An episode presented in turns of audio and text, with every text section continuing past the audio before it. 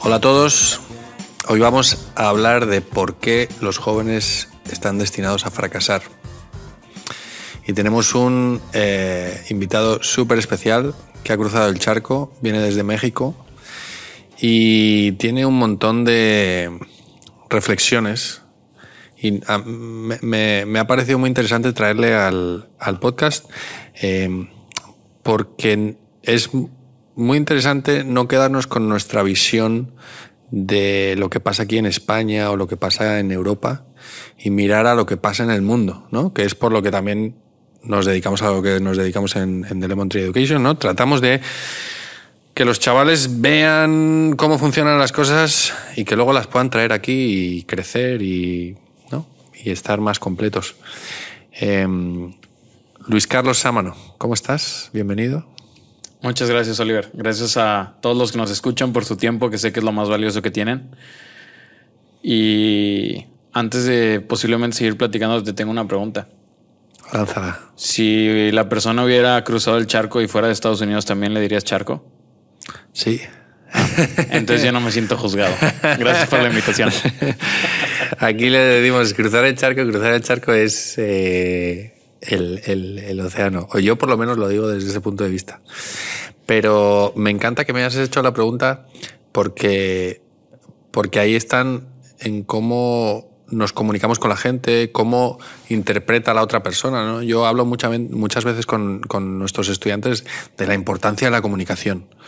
Eh, hay tres cosas que les digo que son fundamentales para cuando van a vivir estas experiencias, pero no solo cuando viven estas experiencias fuera, sino en la vida en general. Y, muchos padres me dan la razón cuando, cuando los escuchan. Eh, una, yo creo que la más importante es la comunicación. ¿no? Y el comunicar es saber y transmitirle al otro lo que realmente quieres decirle. Porque yo te digo, cruzar el charco y tú entiendes a lo mejor otra cosa, ¿no?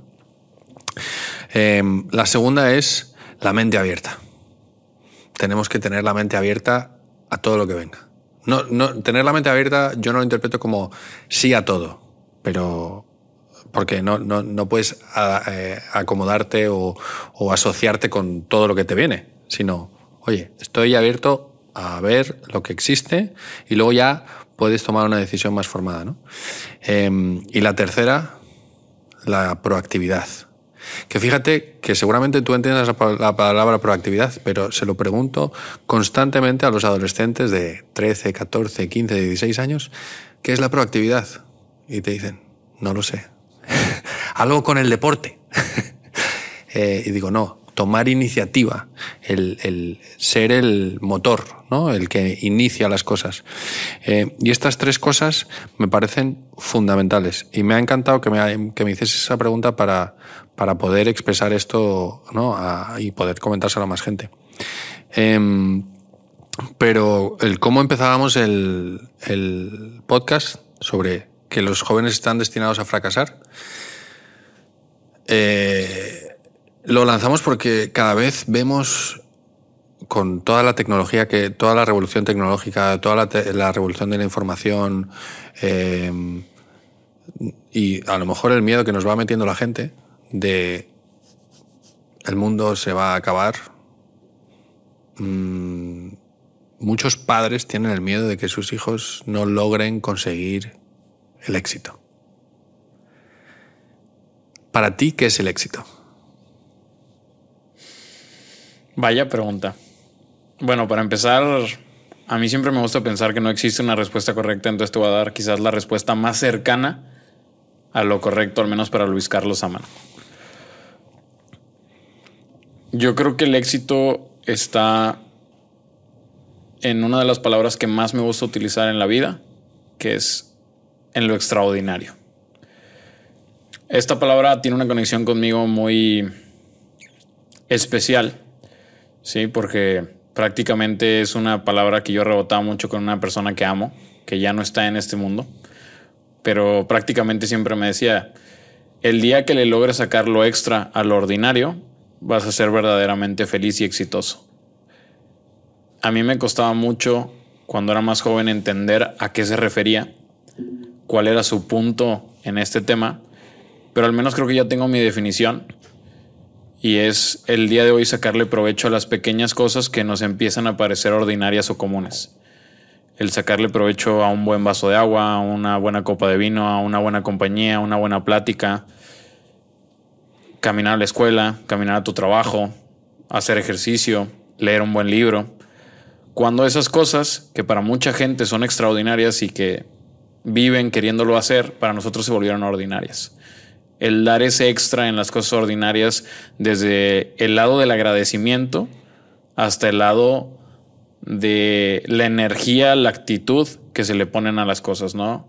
Al menos si vas a hacer algo, como bien dicen, hazlo lo mejor que puedas. Te va a costar exactamente el mismo tiempo, quizás hasta menos si te esfuerzas más. Pero al menos para mí el tener éxito es lograr sacarle el extra a las cosas ordinarias para lograr ser feliz. Me encanta esta reflexión del extraordinario, te lo voy a copiar y vamos a, intentar inspirar más a nuestros estudiantes con sé extraordinario. Eh, yo siempre les digo, oye, si eres un estudiante de 5, vea por el 5 y no pasa nada, eres un tío de 5. Si eres un tío de 10, vea por el 10. Si eres un tío de 7, vea por el 7. Intenta un poquito más, pero si tu máximo es ese, llega a ese. Muchas veces eh, vemos estudiantes que, que cuando les preguntas, oye, ¿cómo son tus calificaciones? No, bueno, normal. Y te diría que el 95, 98% de las veces que le pregunto, ¿y crees que podrías sacar mejores notas? Todos dicen, sí. ¿Y por qué no lo haces? Ah, no me renta. ¿Por qué no te renta, no? El, el ser el aspirar a más, el conseguir más.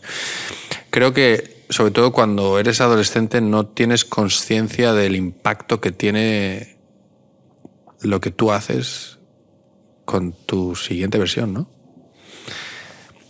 ¿Tú qué opinas de... Bueno, antes de seguir, y también un poco por poner en contexto, ¿quién eres? ¿Quién es Luis Carlos Sámano, no? Y, y, y qué has hecho o sea, porque eres un tío joven. ¿Joven para quién? ¿Para tus alumnos o para tus oyentes? joven en general. ¿Cuántos años tienes? Tengo 27 años. eres joven, entonces. Son los nuevos 17. depende de quién le preguntes, claro. Correcto, correcto, correcto. Mira, existen dos respuestas para esto la respuesta que le gusta escuchar a la gente que no es tan joven como dirías tú, la gente que está buscando un respaldo teórico, científico, práctico de quién es la persona a la que estoy escuchando o existe el lado que a mí me gusta decir? ¿Cuál de las dos respuestas quieres? Yo te diría que las dos, porque todas nos van a dar información. Bueno, ¿quién es Luis Carlos Sámano? Es una persona que en el mundo del emprendimiento, las redes sociales se le conoce como el Capi Sámano. Es una persona que quizás ya no tanto, pero que acostumbraba a hacer mucho contenido de temas de emprendimiento, finanzas, marketing, inversión, estructura de negocio, metodologías, todo lo que conlleva el emprendimiento en todos sus pilares. Es una persona que tiene múltiples diplomados, certificados, que se ha capacitado en todo lo que ha podido, que ha invertido mucho dinero en sentarse con personas importantes en el medio de la educación eh, es una persona que tiene una carrera universitaria en una de las mejores universidades de México, que específicamente estudió creación e innovación de negocios. A mí me gusta toda la parte creativa, me gusta toda la parte de arrancar, me gusta el reto de, de, abrir puertas. Soy una persona totalmente creativa y que adora las ventas. Me encanta el, el proceso de la venta, me parece muy sexy. Y, y bueno, eh, he tenido múltiples emprendimientos, desde emprendimientos familiares hasta emprendimientos solo. He tenido, he sido comerciante mucho tiempo de mi vida.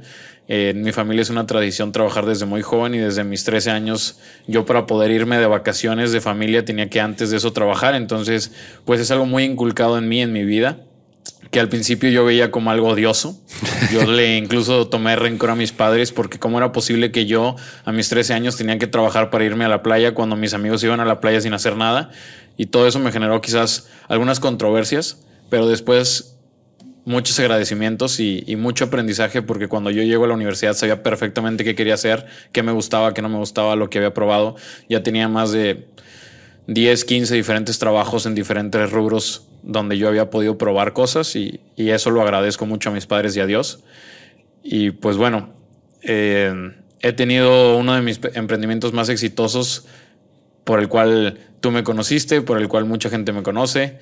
Eh, tuvimos una empresa de educación y de tecnología en el cual nosotros asesorábamos o dábamos consultoría de negocios a, a cualquier rubro a través de metodologías que habíamos creado que nos habían funcionado extraordinariamente bien, que actualmente nos funcionan muy bien y que es una manera de ver la vida extraordinaria a cuestión teórica práctica de los negocios. Por el otro lado está la respuesta que a mí me gusta. Luis Carlos Amano es un tipo igual de normal que tú y que yo y que todas las personas que están aquí hoy ayudándonos y que nos están escuchando. Soy una persona que le emociona aprender, que lee, que escucha, que se cuestiona todos los días, que le gusta hacer ejercicio. Es el mayor de dos hermanos. Eh, es una persona muy familiar, es una persona pues muy emocional, muy transparente y sobre todo es una persona que le encanta retarse. Ahorita que hablabas acerca del tema de los niños, a mí en lo personal hay una frase que me encanta pensar cuando hago algo que dice, primero caigo muerto que rendido. Me encantan los retos, me encanta pensar que yo no me quito la línea del renglón hasta que la termino, hasta que salgo con el resultado esperado eh, o con un gran aprendizaje, pero siempre hasta el final.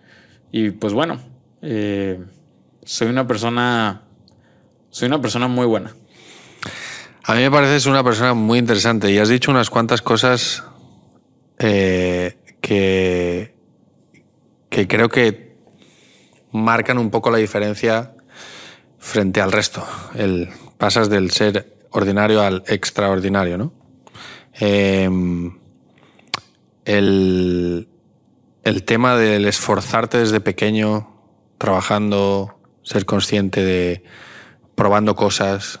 Has dicho, cuando entré en la universidad ya sabía lo que quería hacer. Hoy en día, la mayor parte de los jóvenes con los que hablo te dicen, es que no sé lo que quiero hacer. No sé lo que... Bueno, pero algo te gustará. No lo sé. Ostras. Y yo les digo, tienes que probar cosas para poder saber lo que te gusta. A mí de pequeño me decían siempre, eh, cómete la comida. No me gusta. Si no lo has probado, ¿cómo lo sabes? No me gusta. Es pruébalo y luego ya me dices si te gusta o no te gusta, ¿no? Y si no te gusta está bien, que muchas veces eso es lo que le rompe el cerebro a los niños. Eh, le rompe la cabeza a los chavales porque creo que los padres presionan mucho. Y no les permiten un no. Y no se les permite un no. Y se trata de marcar un, un camino, ¿no? Te voy a lanzar la pregunta por la que empezábamos. Que los jóvenes están destinados a fracasar. ¿Tú qué opinas de esa frase? ¿Tú crees que es cierta? ¿Tú crees que, es, que, no es cierta? Yo creo que el entorno de la vida en la que estamos hoy, independientemente del lugar del planeta en el que te sitúes, la respuesta es definitivamente sí. ¿Y por qué? Son muchos, muchos rubros los que habrá que analizar. No quiero creer que mi respuesta es la correcta, pero quiero tratar de sustentarla con algunos argumentos. Generacionalmente, en cuestión de qué tipo de generación eres, pues la vida va cambiando, ¿no? Hoy en día yo soy generación millennial, todavía abajo de mí existe la Z y no sé si ya existan denominadamente más. Seguramente. Seguro que sí. Los padres que a mí me tocan y que esto lo tenemos claro seguramente todos y les hará conciencia a todos los que escuchen esto, son muy diferentes a los, a los padres que tenían mis padres. Mis abuelos no daban opción. Era, ok, vamos a hacer esto y tienes esta hora y tienes estos permisos y tienes estas normas y todo se acataba porque se acataba. No hay otra opción. Conforme hemos ido avanzando, al menos en el punto en el que estamos parados, la flexibilidad, la capacidad de ceder, la capacidad de no poder quizás lograr una relación padre-hijo donde se determine que existe una autoridad, pero que también podemos ser amigos, ha sido muy complicada. Muy complicada. Entonces, desde la forma en la que hoy en día los niños se crían, en mi casa tengo la fortuna y la bendición de que mi madre, eh, su emprendimiento prácticamente es a través de la casa, donde ella nos puede, nos pudo toda la vida estar cuidando. Hay mucha gente que no, hay mucha gente que sus dos padres salen, que no les dedican tanto tiempo. ¿Quién está criando al niño? ¿De dónde saca ejemplos? ¿De dónde saca opiniones? ¿De dónde saca convicciones? ¿De dónde saca sueños? Empieza a caer un rubro donde, madre mía, ¿dónde terminarán? Pues nadie lo sabe todavía, pero seguramente no en un lugar donde quizás sus padres quieran. Después de eso, voy a poner en la mesa otro tema que me parece muy bueno, que es la parte educativa, la que tú dominas.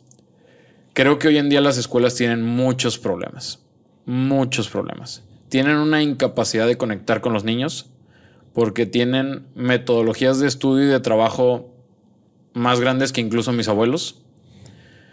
El día de hoy la educación es genérica, es irrelevante si eres zurdo, si eres derecho, es irrelevante si eres una persona cohibida o si eres una persona eh, que, se da a entender fácilmente. Es irrelevante si eres artista o si eres deportista. Prácticamente hoy el común denominador en las escuelas es que la educación es la misma para todos cuando todos somos diferentes.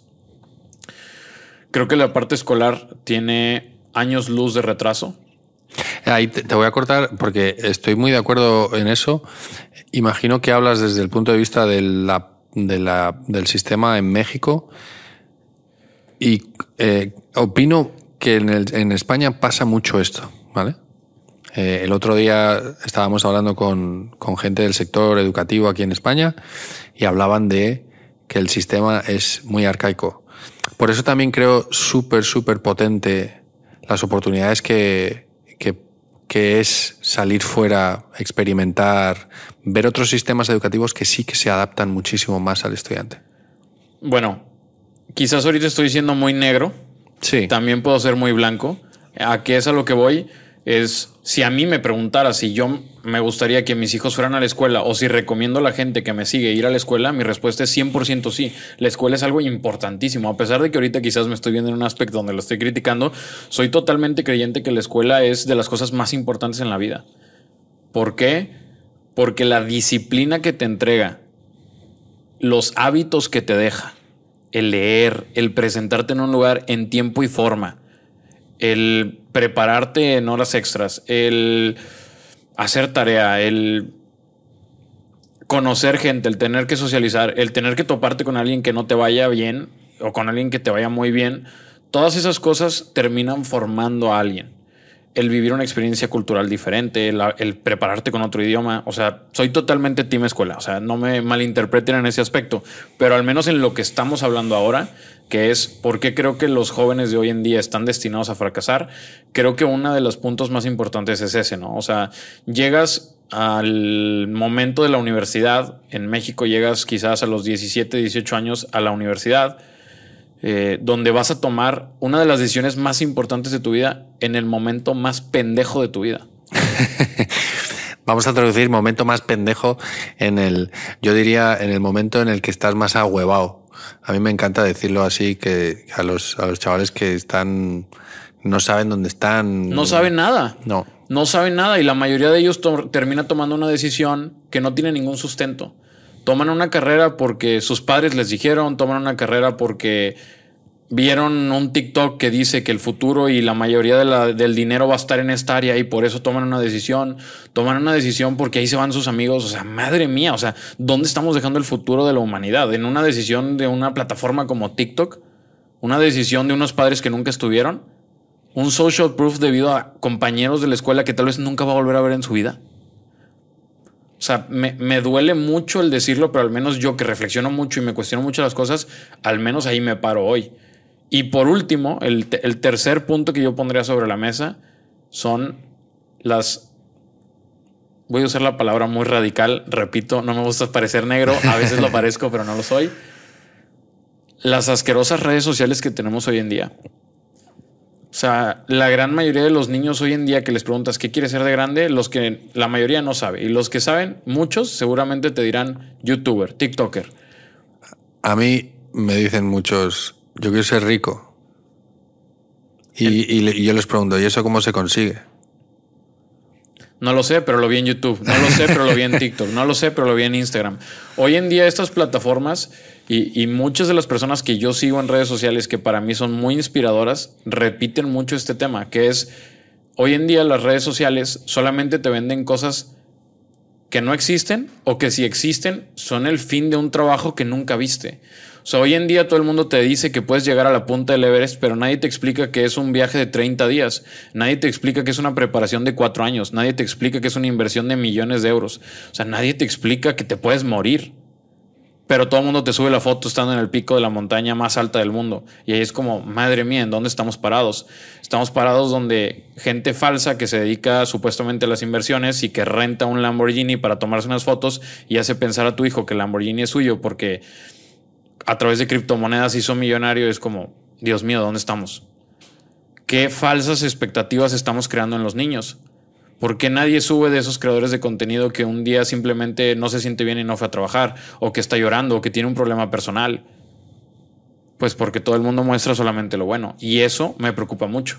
Porque crea muy altas expectativas para los niños y muchas de ellas son falsas. Me está explotando la cabeza con esto que dices porque creo que lo piensa mucho la gente, pero es un. Creo que es porque también se está usando unas plataformas que tienen un fin interesante o que, que, que, son una herramienta interesante, pero que la gente los está usando mal. Y aquí voy a hacer una comparación loca. Es como cuando se inventó la bomba atómica. No se estaba buscando una bomba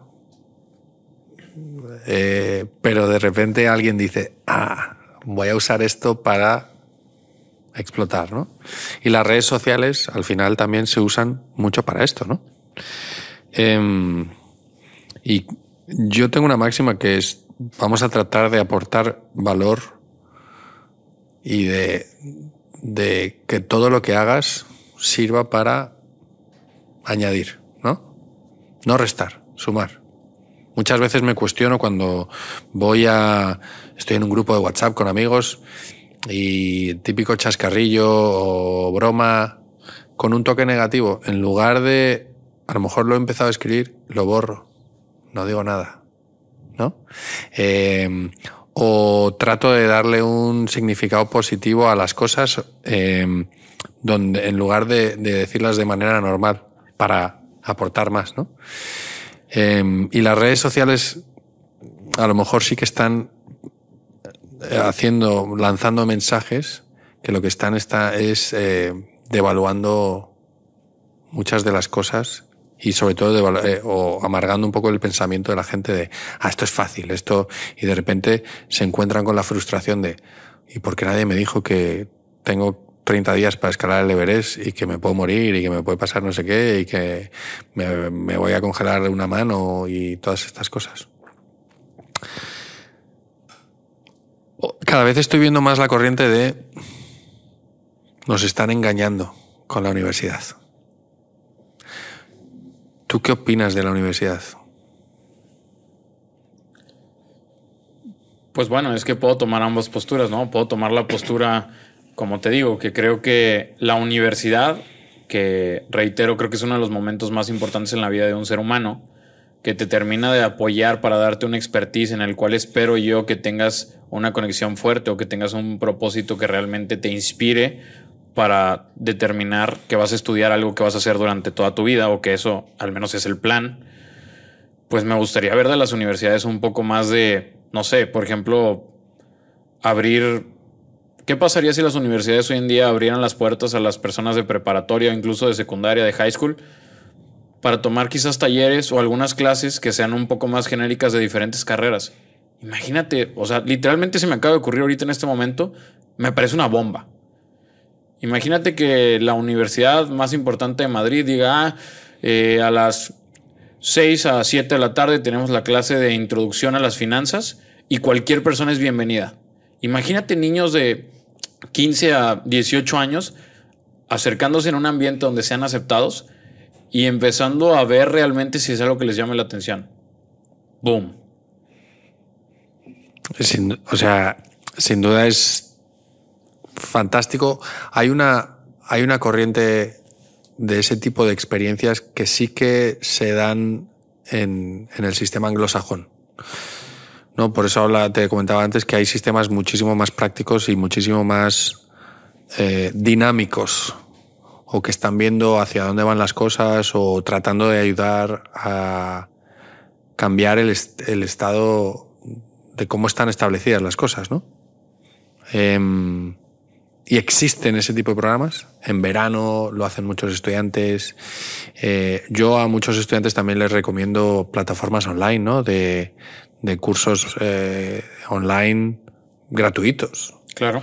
Eh, donde tú lo puedes hacer de manera gratuita. A lo mejor hay alguno de pago, pero es si quieres que te den luego una certificación al final y demás.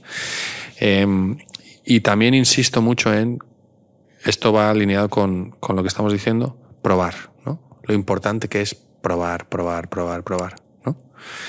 Em, ¿Tú cuántas veces has fracasado para llegar a donde estás?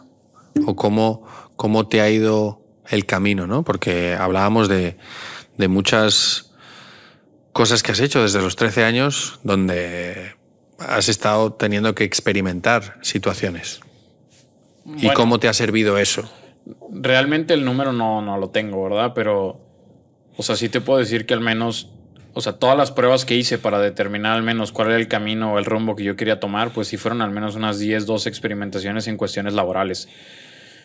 Eh, trabajé mi madre es chef, entonces era un mundo que siempre me ha llamado la atención. Trabajé en restaurantes, en cocina, trabajé en marketing, trabajé en despachos de abogados, trabajé, mi padre es abogado, trabajé en despachos fiscales y contables, eh, y contables trabajé en organizaciones de eventos, realizaciones de boda, eh, festivales de música, trabajé en desarrollos inmobiliarios, eh, gente que se dedicaba desde construir hasta hacer investigaciones de mercado, toda la parte también de equipos.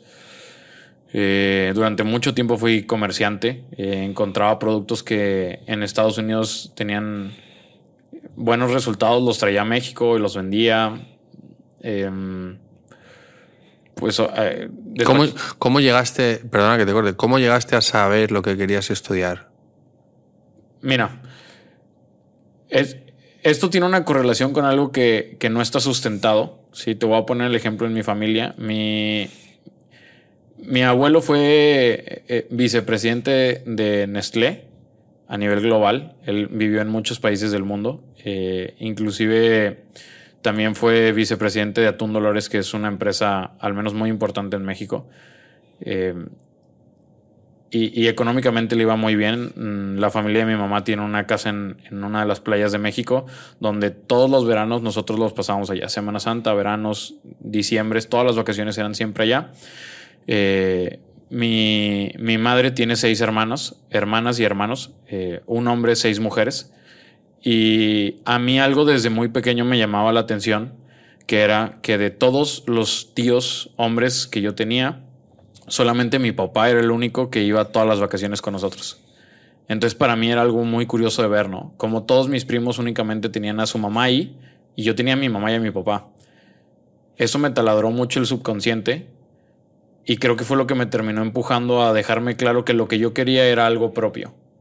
¿Por qué? Porque a mí al menos me daba mucha felicidad que mi padre estuviera conmigo siempre todas las vacaciones. Cuando los demás, mis tíos solamente venían un fin de semana o venían una semana. ¿Por qué? Pues porque desafortunadamente para ellos ellos eran empleados. Entonces ellos no podían constar de tanto tiempo como lo podría hacer mi papá. Entonces desde ahí yo me di cuenta que lo que quería hacer eran cosas propias. Yo quería ser dueño de mi propio tiempo. Después de eso, a través de experimentar diferentes rubros, me empecé a dar cuenta de muchas cosas. Sobre todo, creo que de los aprendizajes más importantes que me llevo es el trato, ¿no? Todos los lugares donde trabajé, pues en todos lados era muy diferente. Había lugares muy liberales, había lugares muy conservadores, había lugares donde te permitían llegar 10 minutos tarde y otros lugares que si llegabas 10 minutos tarde te lo descontaban. Había gente que te hablaba como yo, que yo hablo muy golpeado, hablo muy fuerte. Mucha gente cree que estoy enojado cuando hablo y no es así. Eh, pero es mi forma de comunicación. Entonces me empecé a dar cuenta de muchas cosas como para darme cuenta de qué tipo de personas me quería rodear en mi vida. Y posteriormente eso me empecé a dar cuenta que no me importaba tanto cuál era la industria a la que me dedicaba, pero sí que tuviera un propósito que conectara conmigo y también que el buyer persona o el mercado segmento al que yo estaba buscando acercarme, que fuera un mercado que yo quisiera realmente ayudar.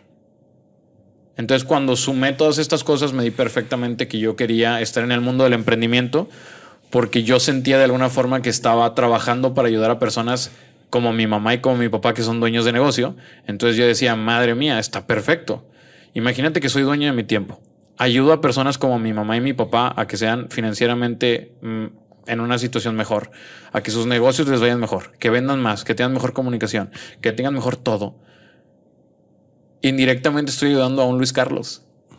Entonces yo decía, qué, qué bonito círculo. Todo es perfecto.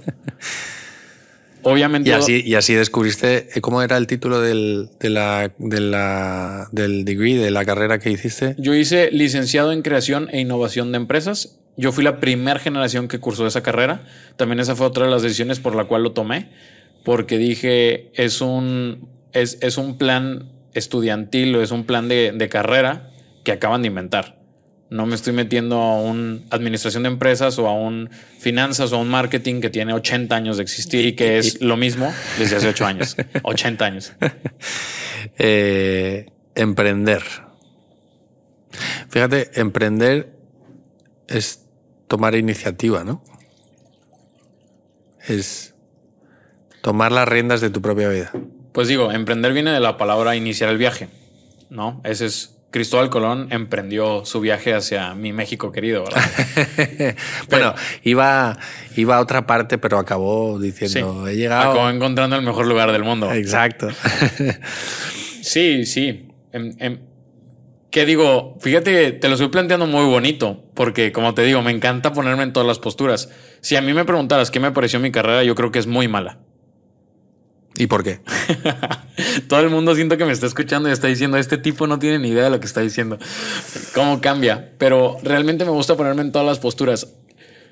No me gusta nada mi carrera porque considero que la carrera específica, al menos de la que yo cursé y creo que varias de negocios, lo que tratan de hacer es abarcar cuatro o cinco áreas, administración, eh, marketing, finanzas, eh, estructura del negocio, y cuando tú lo ves de este lado, cuando yo salgo al mundo laboral y te preguntan, ¿qué es lo que sabes hacer?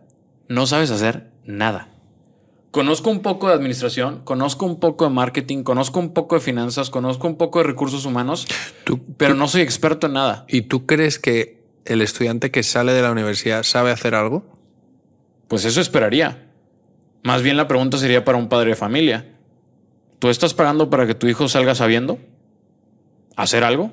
Porque si la respuesta es sí, si a mí yo no tengo hijos hoy, pero si los tuviera, definitivamente estoy pagando una carrera, estoy pagando para que mi hijo sepa salir y hacer algo. Que no sé, esa ya es decisión de mi hijo, pero que se gradúe sabiendo hacer algo. Si no se va a hacer nada, me gustaría mi reembolso. No, si no sabe hacer nada, a lo mejor tiene que hacer un máster. ¿No? Y si no a hacer nada, quizás un doctorado. Eh, por ejemplo. Y lo, voy, a, ser muy contradictorio aquí, o muy controversial, perdón. Y luego se pone a dar clase, ¿no?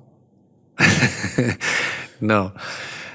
Obviamente, obviamente, eh, yo opino que la universidad sirve, pero no es para todo el mundo, ni para todas las carreras. Y que se ha democratizado tanto y que en países como España es si no tienes un título no eres nadie. ¿no? Si no tienes un título no te abro la puerta. Tiene que haber eh, situaciones en las que eh, tienes que filtrar, lo entiendo. Pero ¿por qué ese es el filtro? He leído varias veces empresas como Google, por ejemplo, que están contratando a gente de 15, 16 años. Y esas personas no tienen ningún título universitario. Em, en España. Y ni lo piensan tener. Y ni lo piensan tener. Hay un fondo, eh, hay un fondo americano que financia eh, tu proyecto si tienes entre 18 y 22 años y te comprometes a no ir a la universidad. Pero el sistema, el sistema no el sistema educativo, el sistema está establecido como, no, no, estas son las pautas que tienes que seguir, que tienes que hacer, porque así vas a lograr. Eh, inclusive en Estados Unidos ha habido colectivos de estudiantes que se han juntado para demandar a las universidades porque las promesas de si haces esta máster o si haces esta carrera, tenemos un 95% de empleabilidad y este tipo de trabajos que te van a dar este tipo de salarios y no sé qué. Y, y, que se han dado cuenta que, oye, no se cumple, ¿no? Entonces, ¿por qué crees que pasa eso? ¿Por qué crees que la universidad... Yo tengo mi, mi teoría que luego compartiré contigo. ¿Por qué crees que la universidad no está funcionando a la sociedad? en ese aspecto? Yo creo que la universidad tiene muy buenas bases. Creo que te ofrece muy buen networking. Creo que te ofrece muy buena teoría, muy buenos hábitos. Pero les ha faltado lo que al menos para el mundo de hoy, al mundo real, el mundo laboral, es muy valioso. Yo en algún momento me senté hace unos días con unos amigos a hacer un ranking para cuestionarnos qué es lo más importante para que te contraten. Llegamos a la deducción al menos que el punto número uno es la experiencia.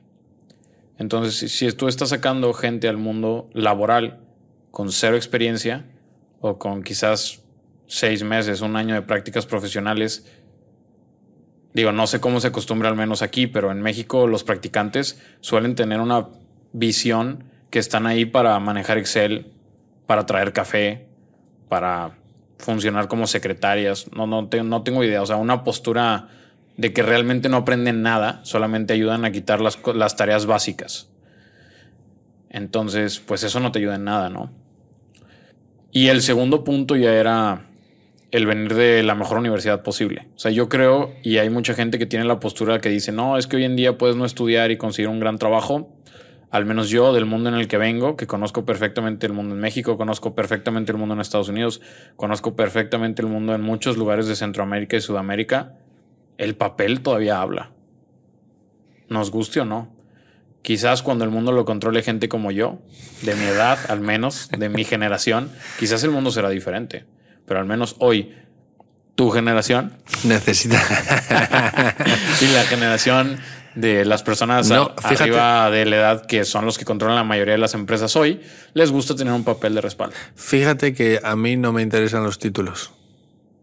A mí me interesa que sea resolutivo. A mí me interesa que tengas capacidad de, de avanzar, de, de buscar soluciones, de ser creativo. Y hay gente que no tiene un título universitario que tiene unas dotes fantásticas. Y ahí es donde va mi, mi cuestionamiento al sistema. Yo creo que no es el sistema educativo muchas veces, va unido, pero creo que en el sistema del mundo en el que vivimos, España, primer mundo, vivimos muy cómodos. No nos, no nos falta de nada y tenemos acceso, en España, por ejemplo, tenemos acceso a una educación pública muy buena, con muchos recursos, con muchos profesores, con mucha variedad de carreras. Eh, y entonces te acomodas. Y por eso también te acostumbras a que te digan y que te vayan haciendo el camino fácil. Y cuando llegas a un trabajo, dices, ah, no, si yo estoy acostumbrado a esto, a lo otro, a lo demás, y en la vida real es que esto hay que sacarlo adelante. Pero, pero si nadie me ha dicho que tengo que hacer esto, o nadie me ha dicho que tengo que hacer lo otro. Porque en el sistema educativo, los chavales están, profe, ¿esto me lo preparo para el examen? Y el profe dice, no. Y entonces dice el estudiante, listo, me lo quito. Y cuando hay un profesor iluminado que dice, no, esto no entra en el examen, y de repente lo preguntan en el examen, se monta eh, la de Dios, los papás quejándose porque han ido a, resolver los problemas a sus hijos. Eh, entonces, es esa combinación, creo. No tanto la universidad no funciona, sino el sistema social está creando un sistema ineficiente, disfuncional. Esa es mi opinión, obviamente. Claro. Digo, es que ya nos vamos a muchos más contextos, ¿no? Que implican países, muchas normas o cosas, ¿no? Al menos mi percepción de estos días que he estado por acá, yo he venido varias veces ya a Europa, específicamente también a España. Nunca lo había visto quizás en un contexto laboral, pero los días que me ha tocado al menos estar por acá y ayudarles con unas cuantas eh, consultorías, pues a mí me ha parecido muy interesante muchas cosas, ¿no? Al menos a mi percepción, hace falta mucha proactividad. Se ve, se ve que viven bien aquí en el primer mundo. se ve que no se necesita picar piedra, así decimos en México. No sé si acá la expresión funcione, pero pues prácticamente el que no se esfuerza más y más, o sea, pues no, no va a poder sacarla del parque, como me gusta decirlo a mí, ¿no? Eh, digo, yo al menos soy mucho de pensar, ok, eh, me gusta mucho cuestionarme las cosas, que se las cuestionen, que me pregunten. Me fascina el tema del pensamiento colectivo. O sea, si tú que estás escuchando esto tienes una empresa o tienes algo en lo que trabajas y tú estás tomando las decisiones, o tú y uno más, ¿por qué no son tú y diez? ¿O por qué no son todos? A mí me encanta siempre poner esto sobre la mesa, ¿no? O sea, a fin de cuentas, tu cerebro más el de al lado, más el de al lado, más el de al lado, más el de al lado, siempre va a sumar. O sea, no hay forma de que restre. No, no, no, no, no va a suceder. Mientras más mentes estén pensando en cómo resolverlo, la decisión originalmente debe ser totalmente mejor a la que pudo haber sacado un solo individuo, ¿no? Entonces, pues toda esa parte, ¿no? De, de, quizás poner sobre la mesa la frase que te he mencionado mucho estos días, ¿no? O la gente vive muy tranquila aquí, o realmente no han probado lo que es la buena vida. Y por eso no tienen ganas de encontrar más, o de trabajar más, o de hacer más, o de simplemente sacarla del parque. Hay un montón de negocios que se están desarrollando en España que estoy viendo que están teniendo muchísimo éxito y que generalmente los han empezado extranjeros, que vienen buscando... ¿Éxito económico? ¿O qué éxito mencionas? Éxito económico, éxito de desarrollo de, de, mercado, no solamente, o sea, de expansión, de crecimiento, de, de que la idea florezca y tenga un tronco robusto y dé unos frutos jugosos. Claro. ¿Vale? Ese es el éxito al que me refiero. ¿No? Eh, y entonces, mucha gente de aquí, ah, no, es que, es que tuvo suerte. Y a lo mejor eh, es que le pusieron hasta los higadillos, ¿no? Eh, sudor y lágrimas, lo apostaron todo, fueron ultra proactivos, empujaron al máximo. La frase que habías dicho antes, prefiero... Caer muerto que rendido. Caer muerto que rendido. Y cada vez nos rendimos más. Es más fácil rendirse. Claro. Hay, hay otra frase de muy de mi familia que te comparto. Dice, a mí no me desees suerte. La suerte es para los perdedores, la gente que espera que un día parpadee y las soluciones estén ahí. A mí deseame éxito, porque el éxito se consigue con trabajo, con esfuerzo, con dedicación. Yo no quiero ser alguien suertudo, quiero ser alguien exitoso. ¿Ves? Y aquí hay una cosa que a mí siempre me ronda la cabeza, que es cómo se le puede transmitir a los adolescentes esta idea, esta idea de esfuerzo, esta idea de trabajo, de constancia, de perseverancia, de...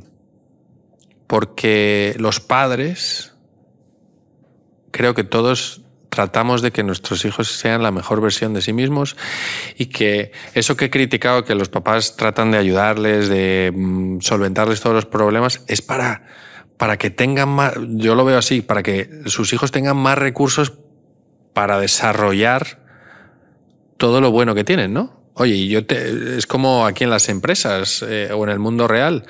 Eh, si mi tiempo es más valioso mmm, cocinando que limpiando o que leyendo, pues voy a hacer lo que más produce, ¿no?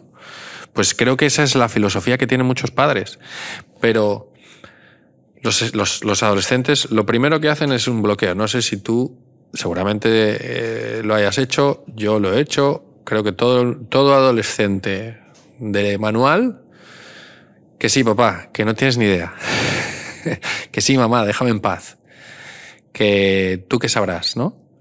Y eso es una de las cosas que, que yo trato de hacer con, con muchos de los adolescentes, explicarles y tratar de abrirles la mente y de qué es lo que te va a rentar. Que esto sea un término que utilizan todos los jóvenes acá, que es, ah, eso, no te, eso no me renta. ¿No me rentan? Pues no lo hago. No me interesa. Me va a rentar más otra cosa. Eh, y ese esfuerzo, esa proactividad, ¿tú cómo crees que se le puede transmitir a los adolescentes? Yo creo que no hay nada mejor que el ejemplo. No hay nada mejor que el ejemplo. Creo que definitivamente los padres tienen, y digo tienen, me encantaría decir tenemos, no es mi caso todavía, pero tienen que empezar a trabajar mucho más en verdaderamente dar tiempo de calidad a sus hijos y no me refiero incluso a cantidad, me refiero a calidad en el cual de repente los inviten a sus oficinas, a sus trabajos, donde de repente le digan, oye, agárrate unos limones, vamos a hacer limonada y vámonos al parque a venderlo. Que vive esas primeras experiencias de decir, oye, ¿por qué estamos haciendo esto? Pues porque después de que terminamos de vender estas limonadas, vamos a ir a comprar un helado. Ah, interesante. Sí, quizás un día lo vas a hacer y no van a ser limones y va a ser otra cosa y vas a ir a comprar un auto o una casa. Entonces, creo que todo viene desde el ejemplo. Qué mejor que tenerlo de las personas que más amas. Eh, hay, otra de las cosas que siempre discuto al menos porque el tema de los hijos es algo que a mí me apasiona mucho. Eh, con, con, mis papás que siempre mencionamos al menos que los hijos son la, son la oportunidad que tienen los padres de crear a su yo mejorado. 100%. Esto lo veo constantemente y se lo digo a un montón de papás. Los problemas que tú tuviste no son los problemas que tiene tu hijo, o los retos que tienes tú no son los retos que tiene tu hijo. Entonces, míralo desde la perspectiva de tu hijo cuando estamos hablando, ¿no? Entiende cuál es la perspectiva de tu hijo, que esa es otra de las cosas que creo que genera una barrera. Sí. Que no entienden la, la otra parte. Qué buena. Mira, a fin de cuentas, yo sé que existen etapas en la adolescencia que son muy complicadas. Yo sé que es muy difícil mantener una línea entre la autoridad y entre la amistad. Cada quien tendrá su forma de hacerlo, pero sí creo que deberían los padres de cuestionarse un poco más cómo tener una mejor relación con sus hijos para poder tomar ese tipo de ese tipo de pláticas de una mejor manera, una orientación de una manera más quizás eh, no, no, sabría qué adjetivo usar, pero de una manera más real. O sea, que realmente los niños se den cuenta que, o sea, a ver, sí, yo ya fui y vine, ok, tú ya fuiste y viniste, pero no te lo estoy diciendo por eso, no te lo estoy diciendo por molestar. Es más, te molesta hacerlo, vamos, yo lo hago contigo. O sea, tratar de ser un poco más empáticos, o sea, tratar de conectar de una manera más profunda, eh, al, al, menos en, en todos los aspectos, ¿no? O sea, creo que... Trabajar en equipo. Trabajar en equipo, o sea, yo al menos eh, el año pasado que tuve la experiencia de, de, viajar con 40 niños de prácticamente todos los países, desde los 8 a los 15, 16 años, a mí me sorprendía mucho el ver cómo prácticamente todos tienen una relación muy diferente y me quedaba mucho con los niños que, que, que presumían hablar con sus padres, que les decían te amo enfrente de, de, de los demás. O sea, esa parte me habla de una conexión que estoy seguro que si mañana el niño se mete en problemas y el padre habla con él y le explica por qué eso no lo debió haber hecho, estoy seguro que el niño no lo va a volver a hacer. Sí, y, y, no habla de que quizás el padre tuvo miles de horas más con el niño, pero hizo algo de calidad que logró tener un bond de ese tamaño. Entonces, simplemente cuestionarse, cuestionarse, no existe la respuesta correcta, todos los niños son diferentes, todos los padres son diferentes, pero ¿cuántas veces al día te cuestionas esto? Me estás haciendo cuestionarme muchas cosas. Qué bueno. Una sociedad que se cuestiona va avanzando. Así de fácil. 100%. hay una pregunta que hacemos a todos nuestros invitados. Si ya vas a cerrar, quiero poner un punto más sobre la mesa. Dale, dale. Y esto sobre todo creo que va a ser una reflexión para las personas que nos escuchen de este lado del charco. bueno, quién sabe. Quién sabe. Em, son, son, dos analogías interesantes. Em, en México nos cuestionamos mucho el mundo del emprendimiento porque al menos de una manera gubernamental, fiscal, en temas de pago de impuestos, es difícil. Es, es un país que, que tiene porcentajes altos y que te vuelve evidentemente y financieramente hablando mucho más difícil ser rentable. Y siempre ponemos una analogía entre lo que es Estados Unidos y México. Independientemente del por qué, pues es nuestro vecino, es la referencia del mundo y pues es el mejor país prácticamente catalogado por la gran mayoría. Y siempre utilizan la analogía de que emprender en Estados Unidos es ir en un río que lleva el flujo del agua a tu favor. Y que en México es al contrario vas en un flujo de agua que va en tu contra. Entonces, lo primero que te plantean de entrada es, ok, ¿quieres emprender? Lo primero que tienes que saber es que el mundo va en, tu contra. De que las cosas no te van a favorecer y de que vas a tener algo que, muy importante que se llama resiliencia. Y si no la tienes, mejor no empieces. No sé cómo sea acá, pero creo que es algo importante a poner sobre la mesa. Igualito. Pues sí. Y no se trata de que en su momento nos pongamos de víctimas a decir es que allá sí y acá no. Pues bueno, se trata de decir, ok, si yo estoy aceptando esto es porque estoy dispuesto a remar el doble. Y es un poco más tema de actitud. Y el segundo punto, que a mí también siempre me pone a reflexionar, es la gente que busca al menos eh, hacer emprendimientos o tener su negocio propio, ¿para qué lo quiere? Y sobre todo la analogía que se hace nuevamente es con Estados Unidos es, en México y en Latinoamérica buscamos hacer negocios que sean rentables para darnos la vida que queremos. ¿Qué es lo que sucede con esto? Es que tú haces una empresa, empiezas a buscarla escalar y llega un punto donde te da la rentabilidad necesaria para llevar la vida que quieres, el carro que quieres, la casa que quieres, la escuela para tus hijos que quieres y ya está. Ya dejo de trabajar las horas extra que estaba trabajando o quizás no busco el crecimiento geográfico de mi negocio, quizás no busco la escalabilidad y ahí terminé, estoy perfecto. En algún momento eh, su hijo o mi hijo va a poder tomar esta empresa y si lo sabe hacer bien, la mantendrá igual y ya está. Y en Estados Unidos no. La gran diferencia es que en Estados Unidos la gente busca hacer empresas para venderlas. Entonces, ¿qué diferencia tiene? Ellos prácticamente nunca captan dinero hasta que la venden. O sea, yo los conocidos que tengo que han salido a bolsa, ahora que te platicaba en la comida de un amigo mío que acaba de ser una de las tres empresas unicornio que existen en México, no han sacado dinero. Tienen años trabajando en este proyecto y no han sacado una gota de dinero, no han cambiado su estilo de vida, no nada, porque ellos saben que el goal no está a corto plazo, es a largo plazo. Sufrir hoy para ganar mañana, invertir hoy para cosechar mañana. Entonces, esa analogía creo que es muy interesante a tener de tu negocio o de tu vida desde hoy.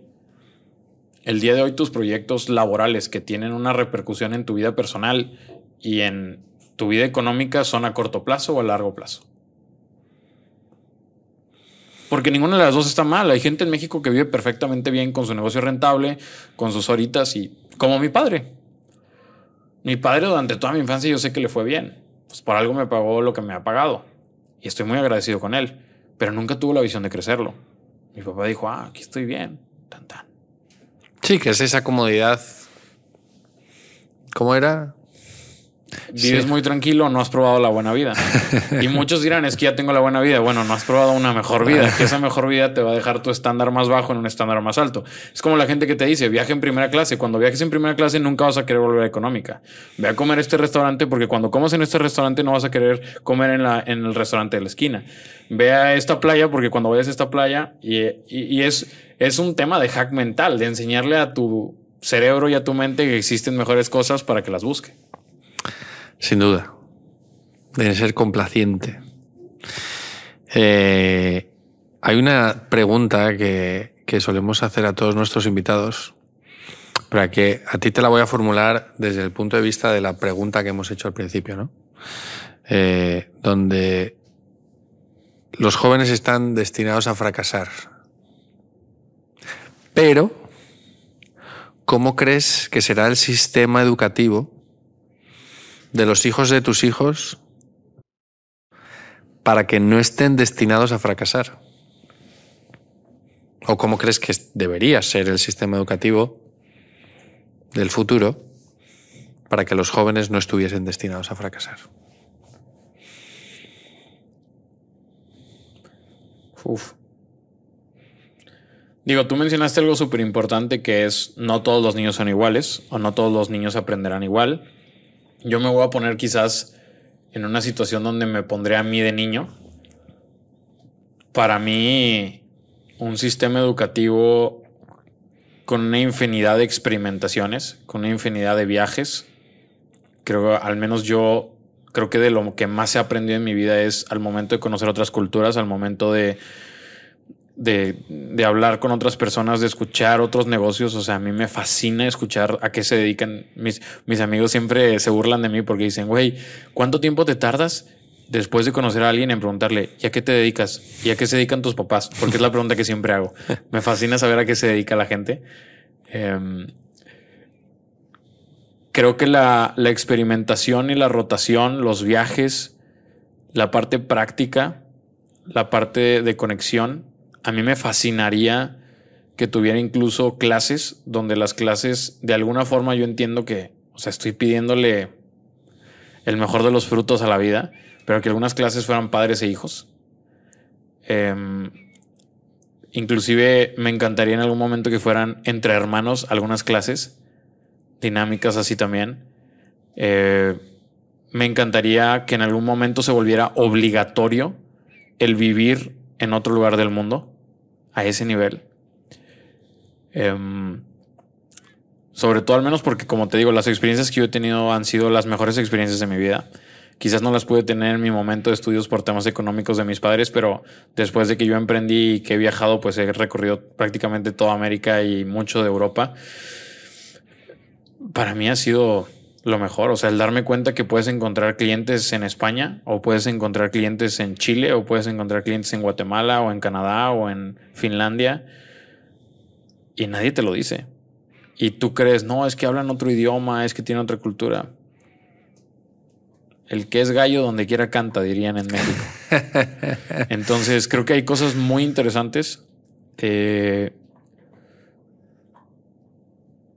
una de las cosas que siempre me digo a mí mismo es que el único error que yo creo que cometí en la universidad fue en haber acabado tan rápido. Yo hice una carrera de cuatro años que hice en tres. Y si a mí me preguntarías qué haría, sería haberla acabado en lugar de en tres en cinco, pero haber trabajado mucho más más experiencia, más experiencia, más experiencia, más experiencia.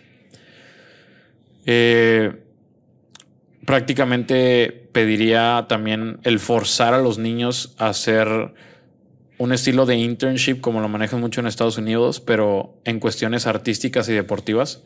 Siempre, digo, al menos a mí que soy apasionado de los deportes, siempre me pregunto si quizás desde niño yo hubiera conocido algún otro deporte. Yo de niño jugaba fútbol, básquetbol, este, y siempre fue muy bueno para eso, fui becado toda mi vida de eso. Pero tengo la teoría de que quizás si hubiera jugado tenis o si hubiera jugado pádel o hubiera jugado cualquier otro deporte, quizás yo hubiera podido ser profesional, porque soy muy buen atleta. Quizás hay por ahí alguno de sus hijos que ya creció y que posiblemente era artístico y porque no probó el piano o porque no probó el teatro porque no probó la comedia, nunca se enteró.